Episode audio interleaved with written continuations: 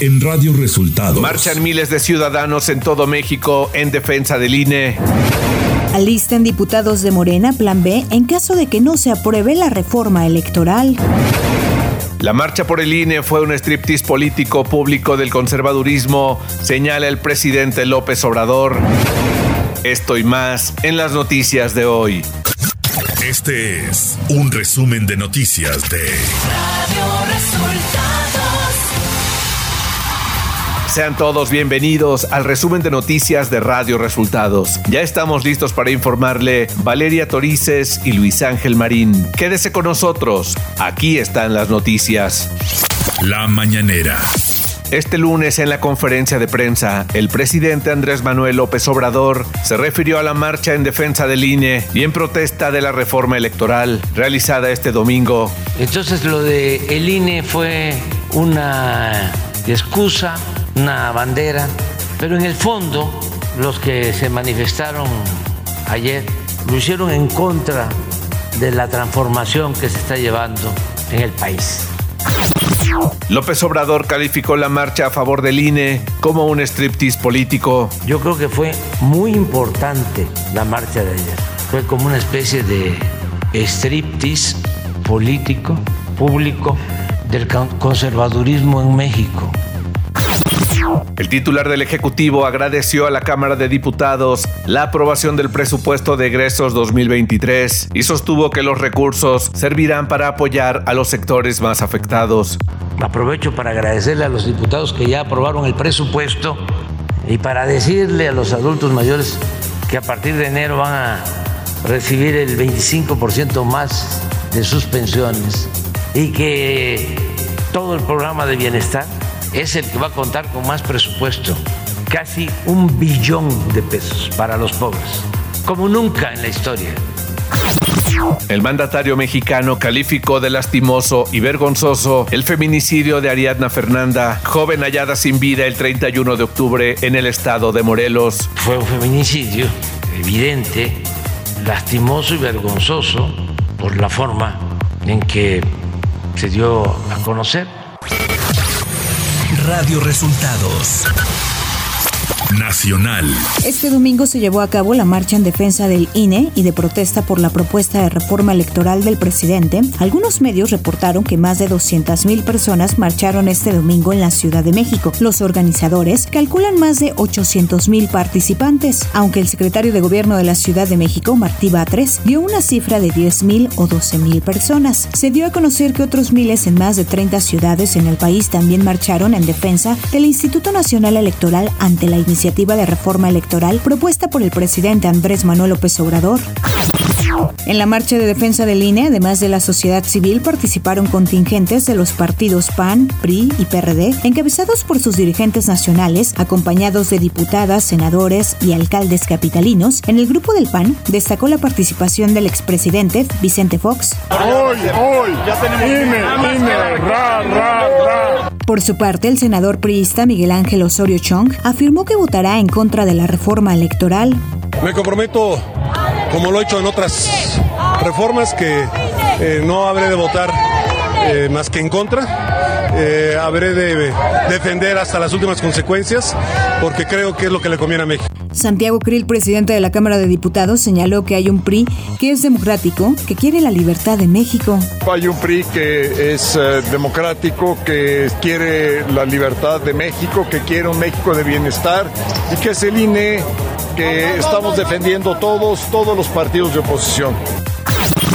Al conocer el resultado de la manifestación multitudinaria en contra de la reforma electoral, el presidente nacional de Morena, Mario Delgado, aseguró que quienes están en contra de la reforma electoral propuesta por el presidente Andrés Manuel López Obrador, en realidad desprecian el anhelo del pueblo de México de vivir en una auténtica democracia. El partido Morena en la Cámara de Diputados prepara un plan B en caso de no lograr consenso con la oposición para una reforma constitucional en materia electoral. La alternativa solo incluirá cambios en las leyes secundarias para introducir las acciones afirmativas y el voto electrónico, entre otros temas. El secretario de Relaciones Exteriores, Marcelo Ebrard, llegó este domingo a Bali, Indonesia, donde participará con la representación de nuestro país en la reunión del G20. En sus redes sociales, el funcionario publicó imágenes de la ceremonia de recepción que incluyó un baile tradicional de ese país y señaló que les agradeció su calidez y sentido de amistad con nuestro pueblo. Economía. El Servicio de Administración Tributaria SAT dio a conocer que ha obtenido 147.541 millones de pesos mediante la eficiencia recaudatoria, lo que representa un incremento del 40% anual al cierre del tercer trimestre de 2022. Esto de acuerdo con el informe tributario y de gestión. Esta recaudación es a través de acciones que identifican omisiones o inconsistencias en el cumplimiento de obligaciones por parte de los contribuyentes. Clima. Este día el Frente Frío número 9 será reforzado por una nueva masa de aire frío y se desplazará sobre el norte y noreste de la República Mexicana, generando lluvias con intervalos de chubascos que podrían acompañarse de descargas eléctricas en Tamaulipas. Ciudad de México. Este sábado, la jefa de gobierno de la Ciudad de México, Claudia Sheinbaum, y la gobernadora de Tlaxcala, Lorena Cuellar, firmaron un convenio marco de coordinación entre las dos entidades para intercambiar experiencias en tecnología, seguridad, educación y movilidad. El domingo, la mandataria capitalina acudió al norte de Veracruz, a los municipios de Papantla y Tuxpan, donde se reunió con alcaldes de la región para impartir la conferencia magistral Políticas exitosas de gobierno, en donde destacó las acciones y proyectos en materia de energías renovables y sustentabilidad que su administración ha realizado.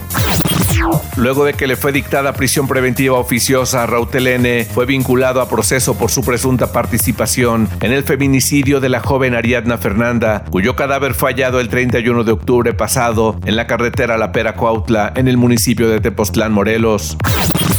Agentes de investigación de la Fiscalía General de Justicia de la Ciudad de México detuvieron a Ana María N. y Alberto Alfonso N., maestra de natación y guardavidas de la alberca del Colegio Williams Plantel San Jerónimo, por su presunta participación en el delito de homicidio doloso eventual cometido en contra del menor Abner, estudiante de educación básica. Las investigaciones continúan para determinar la responsabilidad de otras personas. Información de los estados y luego de que el gobernador de Nuevo León, Samuel García, se negara a la liberación de los recursos públicos, así como no realizar las transferencias de las aportaciones federales, 24 municipios del estado buscan hacer un frente legal para defender su autonomía financiera, señaló el alcalde de San Nicolás de los Garza, Daniel Carrillo. Sí, tenemos una situación complicada que estamos en pro de la defensa porque prácticamente todos los municipios que emanan de un color opositor al gobierno del estado tienen una limitante eh, ya sea por recursos, ya sea por detención o retiro de prestación de inmuebles o muebles que son para servicio de la ciudadanía. Entonces hoy por hoy hay un eh, frente de municipalista que está trabajando tanto en la defensa, pero también en la búsqueda de más recursos para no tener que estar supeditados a la voluntad que tenga el gobernador en algún momento.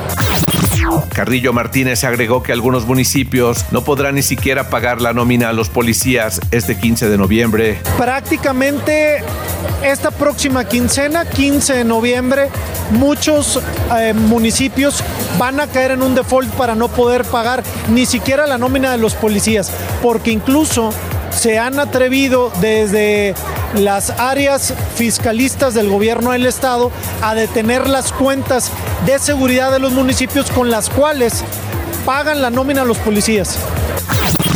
Este sábado fueron detenidos Alexis N., pareja sentimental de la maestra de inglés Mónica Citlali, y María Isabel N., madre de este, por su presunta responsabilidad en los delitos de desaparición y feminicidio de la profesora de inglés, quien fue vista por última vez el 3 de noviembre pasado en Ecatepec y encontrada sin vida seis días después, informó la Fiscalía General de Justicia del Estado de México, por lo que fueron puestos a disposición de la autoridad judicial para que defina su situación jurídica.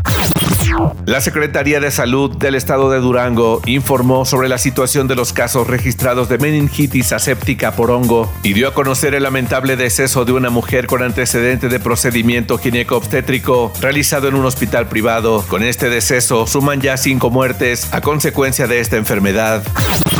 El Senado de la República fue impugnado ante el Tribunal Electoral del Poder Judicial de la Federación por supuesta omisión al declarar vacante la senaduría que dejó el fallecimiento de Faustino López de Morena del estado de Tamaulipas. El presidente del Colegio de Abogados Penalistas de Tamaulipas, Gilberto Ábalos, interpuso un juicio por la omisión atribuida al presidente de la mesa directiva de la Cámara de Senadores, el morenista Alejandro Armenta, por no declarar la vacante de la senaduría por el principio de mayoría relativa correspondiente al estado de Tamaulipas.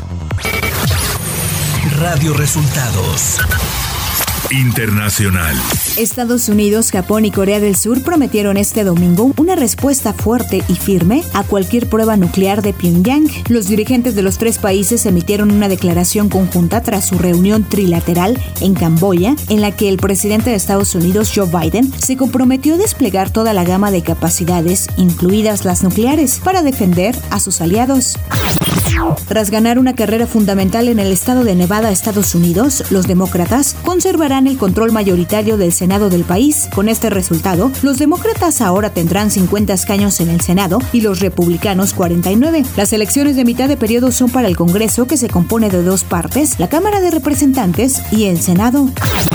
Todos los residentes en un distrito de 1.8 millones de personas en la metrópoli de Guangzhou, en el sur de China, recibieron la orden de quedarse en sus casas este sábado y someterse a pruebas de detección del coronavirus. Una importante ciudad del suroeste cerró las escuelas debido a un nuevo repunte en los contagios. En todo el país, en las últimas 24 horas se detectaron un total de 11.773 nuevos casos positivos, de los cuales 10.351 no presentaban síntomas, dijo la Comisión Nacional de Salud.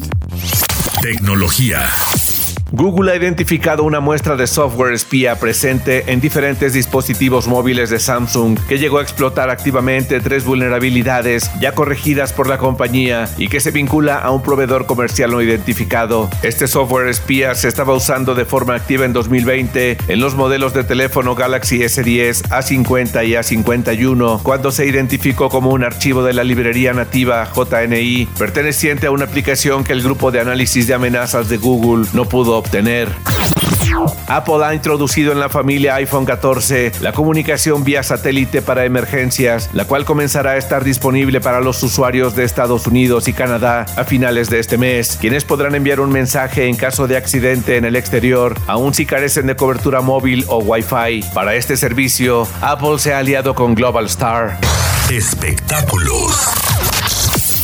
Wakanda por siempre tuvo un estreno por todo lo alto este fin de semana con una recaudación estimada de 180 millones de dólares en la taquilla norteamericana, informó Exhibitor Relations. El estreno local, el décimo tercero más exitoso de todos los tiempos, según Box Office, llegó después de que la cinta alcanzó unos impresionantes 330 millones a nivel global.